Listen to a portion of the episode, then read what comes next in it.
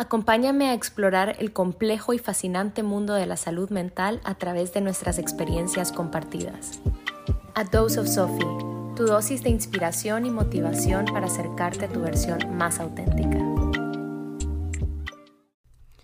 Hola, bienvenidos a una semana más de A Dose of Sophie. Yo soy Sophie y les cuento que esta vez estoy grabando desde mi escritorio. Ya no estoy en el closet, estoy con un micrófono diferente. Este micrófono es más grande, es un poquito más profesional y ya hice un par de pruebas y creo que se escucha bien. Pero bueno, ustedes siempre cuéntenme cómo lo escuchan desde su lado porque yo puedo estar sesgada. Pero sí, estoy grabando desde un lugar mucho más claro porque mi closet es bastante oscuro. Gracias por estar aquí una semana más.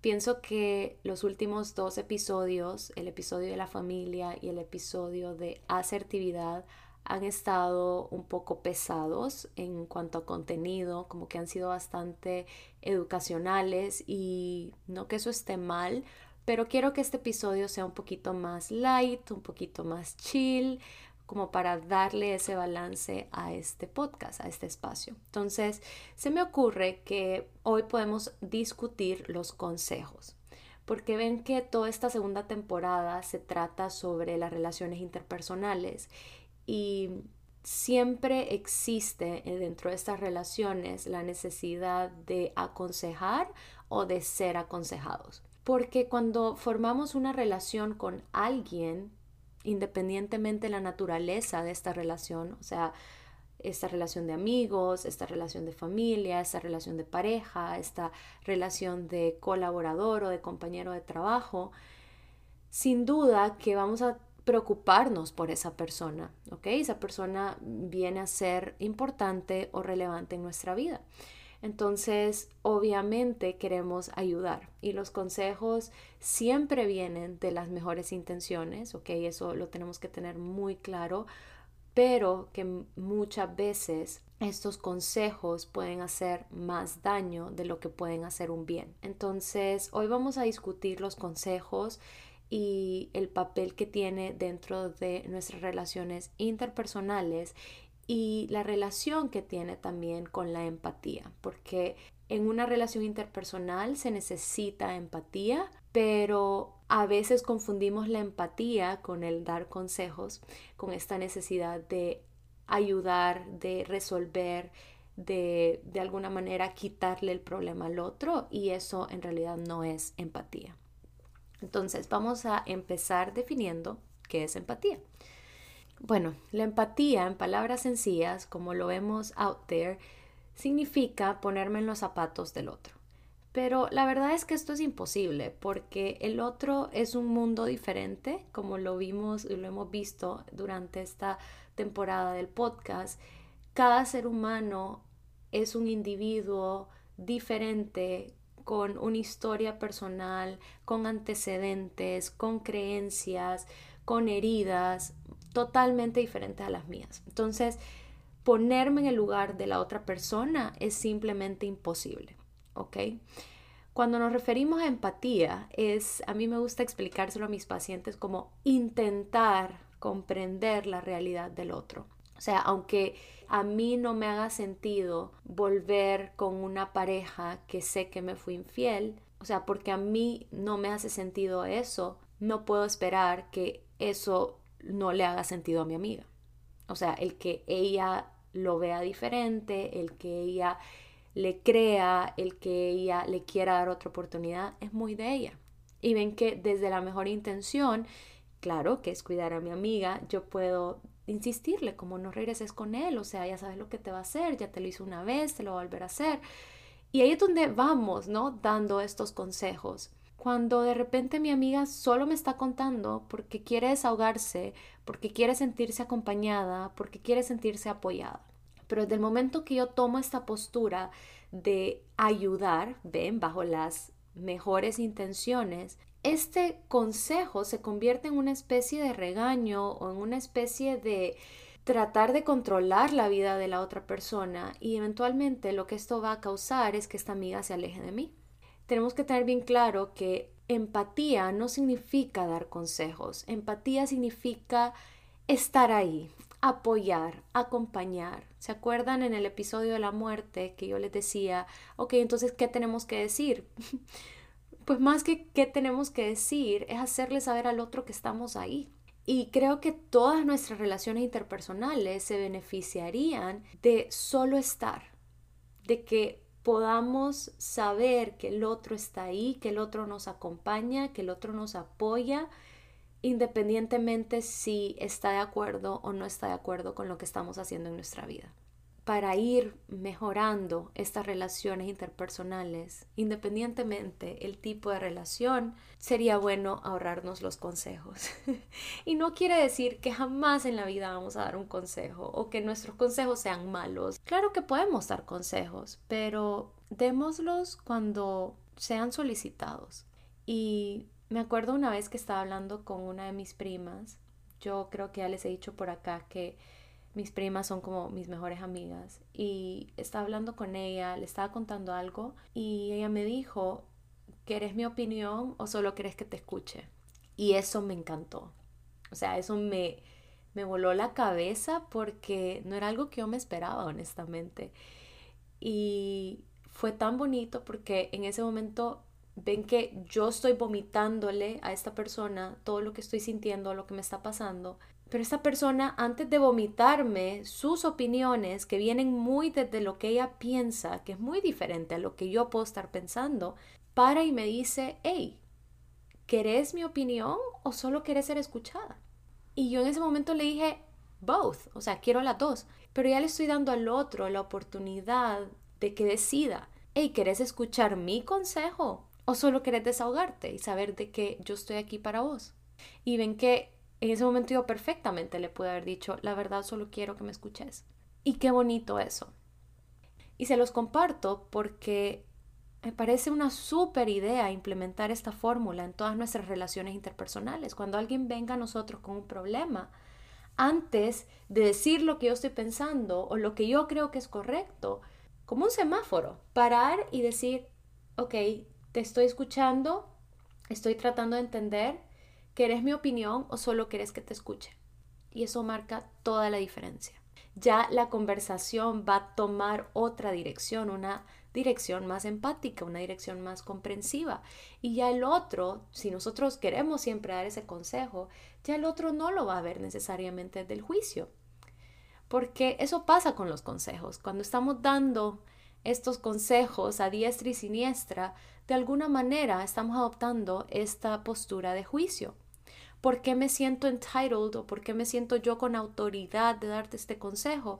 Porque de alguna manera yo pienso que esto es lo correcto, pero ¿quién soy yo para creer que esto es lo correcto? O sea, esto es lo correcto para mí, según lo que yo estoy pensando y cómo lo estoy viendo, pero solo porque sea lo correcto para mí, no hace que sea lo correcto para ti. Y me da un poco de risa porque yo he estado implementando esto en mis relaciones interpersonales y tengo amigos que literalmente me dicen, decime qué hacer. Pero es que decime qué hacer. Y yo no te voy a decir qué hacer, porque no puedo decirte qué hacer. Porque ¿quién soy yo para decirte qué hacer? Ven que eso ni siendo psicóloga puedo hacerlo. Y esto es algo que que es un mito en realidad de los psicólogos. Muchos creen que los psicólogos dan consejos. No, no damos consejos precisamente por esto, porque nosotros no tenemos manera de saber qué es lo correcto para ti. O sea, esas respuestas solas tienes tú. Y el trabajo como psicólogos es guiarte a que tú puedas encontrar esas respuestas pero no podemos decirte qué hacer porque eso te está librando de una responsabilidad sobre tu vida, que es el mayor regalo que tenemos. Oigan, y creo que esto lo he dicho bastante en este podcast, pero es que en realidad la capacidad de decidir y de direccionar nuestra vida y de volver a empezar las veces que sea necesario, la capacidad de tomar decisiones y que estas decisiones sean diferentes si el rumbo de nuestra vida no nos está gustando en este momento wow, eso me parece un privilegio y un regalo que tenemos como seres humanos. ¿Qué pasa? Que viene con mucha responsabilidad, porque a veces solo quisiéramos que las decisiones se tomaran y nosotros no ser responsables de ellas. ¿Por qué? A ver, ¿por qué? Porque si algo sale mal, podemos encontrar culpables, podemos señalar y no es nuestra responsabilidad que esto haya salido mal. Y wow, yo sé que esto puede ser muy duro, pero esa es la verdad. O sea, ¿por qué pedimos tanto consejo? Y si yo soy una persona que tiende a pedir muchas opiniones de los demás, poder examinarme y de dónde viene esta necesidad de pedir opiniones. Quizás viene de la falta de responsabilidad sobre mi vida. Porque si acepto este trabajo, ah, es porque me dijeron que lo aceptara. Entonces, si este trabajo va mal, no es en realidad mi responsabilidad. Es responsabilidad de la persona que me dijo que lo tomara. Sin saber de que yo le hice caso a esa persona. Entonces, Igual, aunque yo esté tratando de evitar esta responsabilidad, siempre está ahí. No sé si esto hace un poco de sentido. Y por eso es que es tan importante que nos separemos o que de alguna manera nos salgamos de este rol de dar consejos todo el tiempo, porque si las cosas salen bien o mal, no queremos que nos echen la culpa a nosotros. O sea, si sale súper bien, qué bien, ¿no? Pero si salen súper mal, no queremos que la amiga nos diga, es que por tu culpa perdí el amor de mi vida, porque vos me dijiste que me alejara de él. O sea, ¿qué necesidad tengo yo de cargar, de poner en mi mochila todas estas cargas, valga la redundancia, que no me pertenecen? O sea, si mi amiga quiere volver con su ex y arriesgar ser lastimada, es muy de ella. Yo como su amiga voy a estar ahí. Voy a estar ahí para limpiarle las lágrimas otra vez o para reírme con ella otra vez, pero voy a estar ahí. Igual si como papá mi hijo está tomando esta decisión que no me encanta, que no estoy de acuerdo, él necesita experimentarlo. Hay un dicho muy común, muy coloquial, que es tan cierto. Nadie aprende en zapato ajeno. O sea, por más que yo te diga y por más que yo te advierta, como seres humanos necesitamos vivirlo en carne propia, porque así funcionamos. Y también hay otro dicho que dice que el ser humano es el único ser que tropieza con la misma piedra varias veces. Bueno, porque acuérdense que como seres humanos somos tan complejos y yo siempre recuerdo que mis maestros en la universidad me decían, en psicología 2 más 2 nunca es 4. Bueno, a veces puede ser 4, pero a veces puede ser 10, a veces puede ser negativo 30 por la complejidad de cada ser humano. Entonces, el que yo haya tropezado con una piedra y yo sé, ok, por este camino ya no me tengo que ir, el que a mí me ha servido un tropiezo para darme cuenta y tomar otra dirección, no quiere decir que al otro le va a tomar un tropiezo necesariamente. Hay personas que les toma 3, 10, 20 tropiezos. Y eso está bien, porque es su propia historia, es su propia vida. Entonces, cuando hablamos de empatía, empatía no tiene que ver con dar consejos, empatía tiene que ver con ser y estar. Ser este papá, ser esta mamá, ser este hermano, ser este primo, ser este amigo, ser esta pareja. ¿Querés que te diga lo que yo pienso? ¿Querés que te diga lo que yo haría. Devolvámosle al otro ese poder de decidir si quiere nuestra opinión o no. Porque ven que nos saltamos este filtro y empezamos a dar estas opiniones y el otro no se siente escuchado, no se siente comprendido y puede que se sienta juzgado. Entonces ese apoyo que andaba buscando no lo recibe y así se va alejando. Y eventualmente nos cuestionamos de que, ¿por qué esta persona ya no me cuenta nada? La mayoría de las veces nosotros como seres humanos sabemos qué hacer. Casi siempre sabemos qué hacer. y me da un poco de gracia ahorita que, que lo estoy diciendo en voz alta, porque esto pasa mucho con mis pacientes en sesiones que me dicen, Sofía, es que yo sé qué hacer. yo sé qué hacer, sé qué decisión tengo que tomar pero algo me está impidiendo tomar esta decisión. Y yo les digo, bueno, no tenemos que tomar esta decisión ya. Esta decisión la vamos a tomar cuando estemos listos, ¿ok? Pero el que, el que tú sepas qué es lo que tienes que hacer y que te des cuenta de eso, ven que eso es lo que les digo, ese es el gran superpoder que tenemos. Entonces, la mayoría de nosotros ya sabe qué hacer. Y cuando contamos a los demás, lo estamos contando por diversas razones. Lo estamos contando porque queremos contarlo, lo estamos contando porque queremos una validación, lo estamos contando porque queremos que la otra persona sepa y queremos ver su reacción. O sea, la razón que sea, no necesariamente es porque quiero que me digas qué hacer. O sea, puede que sí, ¿verdad? Y aquí no voy a generalizar, ya sabemos que 2 más 2 nunca es 4 y aquí quiero también dejarte de que si eres una persona que constantemente está buscando estas opiniones y constantemente se encuentra en esta toma de decisiones problemática, o sea, que le cuesta mucho tomar una decisión y que siempre pide las opiniones de los demás, que te preguntes qué hay detrás de yo tomar responsabilidad de mi vida. Y esto puede ser muy fuerte, ¿no? Porque es como básicamente te estoy diciendo que te querés desligar de esta responsabilidad por si algo sale mal. Entonces, ¿qué es lo peor que puede pasar si tú eres el full responsable? Y oigan, yo sé que esto eh, es muy cansado. Yo, yo bromeo con esto, pero en realidad es cierto. Pues, o sea, la vida de adulto y de tomar esta serie de decisiones y de que todo dependa de nosotros. Es un regalo, pero a la vez también es una carga. A veces solo quisiéramos que alguien nos dijera qué hacer o que la vida se moviera así en automático. Yo sé que puede ser muy cansado, pero ¿qué pasa de que entre más te conoces, entre más sabes qué es lo que querés y entre más te vas enamorando de ti mismo y de esta capacidad, se vuelve más liviano esta responsabilidad sobre mi vida se vuelve un privilegio más que un castigo. Los dejo con eso. Ven que, como les digo, este episodio quiero que sea un poquito más light con respecto a los otros.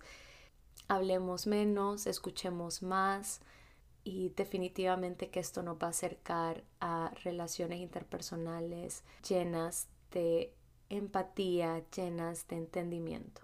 Y a veces puede ser al revés también. Podemos dar este warning, ¿verdad? Como te voy a contar esto, pero no quiero que me digas qué hacer, solo quiero que me escuches. Es decir, nosotros también podemos ir poniendo esta pauta en nuestras relaciones, como desde el rol del que está contando. Entonces ya estamos dando esta advertencia. Así que sí, lo dejo con eso, pruébenlo dentro de sus relaciones interpersonales, aplica para todo tipo de relaciones y me cuentan qué tal. Y muchísimas gracias por estar una semana más aquí, por compartir una semana más este espacio conmigo. Ah, y antes de que se me olvide, estoy preparando un episodio sobre las amistades.